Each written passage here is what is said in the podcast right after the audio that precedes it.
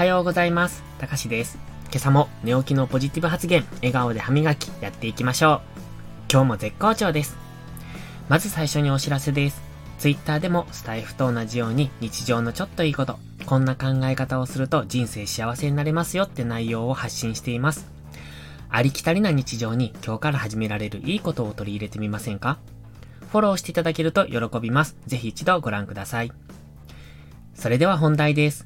今日は引き寄せの法則についてお話しします。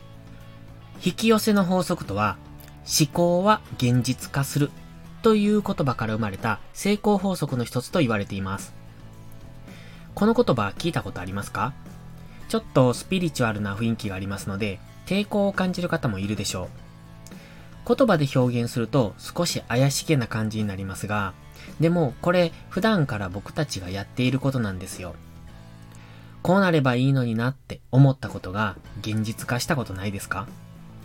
イメージしたことが現実になる。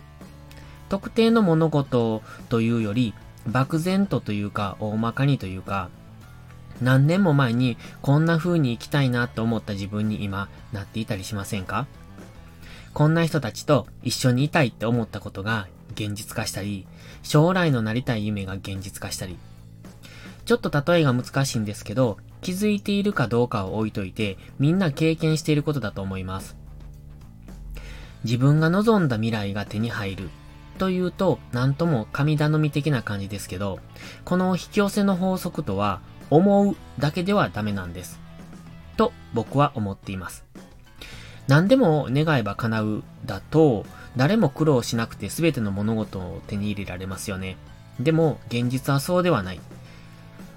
ただ、確かに引き寄せの法則は存在すると確信しています。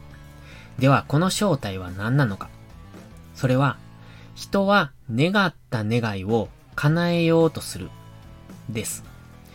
願いは叶います。ただ、願わないと叶わないんです。そして、願うだけでは叶わない。人は願うことによって、それにふさわしい行動を起こします。こうなればいいのになって願ったことは、ただ願うだけで終わらせていますか？そんなことはないはずです。それについて調べたり、質問したり、つまりは興味を持ってそこへ近づこうとしませんか？これは願いが強ければ強いほど大きく行動します。これが引き寄せの法則の正体だと思っています。自分で調べて、それに近づこうとする。それが結果的に願った未来を叶える原因になるんです。願いが弱ければ願うだけで終わり、強ければ叶う行動を起こす。だから強く願えば自然と叶う方向へ進んでいくんです。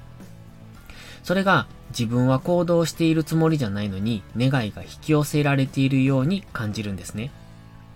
もちろんこれだけではないとも思っています。強く願えば、運命はそれに応えてくれるものとも僕は思います。これを信じるかどうかは皆さんの自由ですけど、僕は信じています。だって、今の自分があるのは自分がそう願った結果なんですから。もちろん努力もしてきましたけど、それだけじゃないんだろうなってのも感じています。だから、引き寄せの法則は存在するし、願いは叶うと信じています。信じてみませんか？信じて損はないと思います。いいことは取り入れていくのが僕のモットーなので。それでは今日も素敵な一日をお過ごしください。いいことから始めよう。今日も元気よくいってらっしゃい。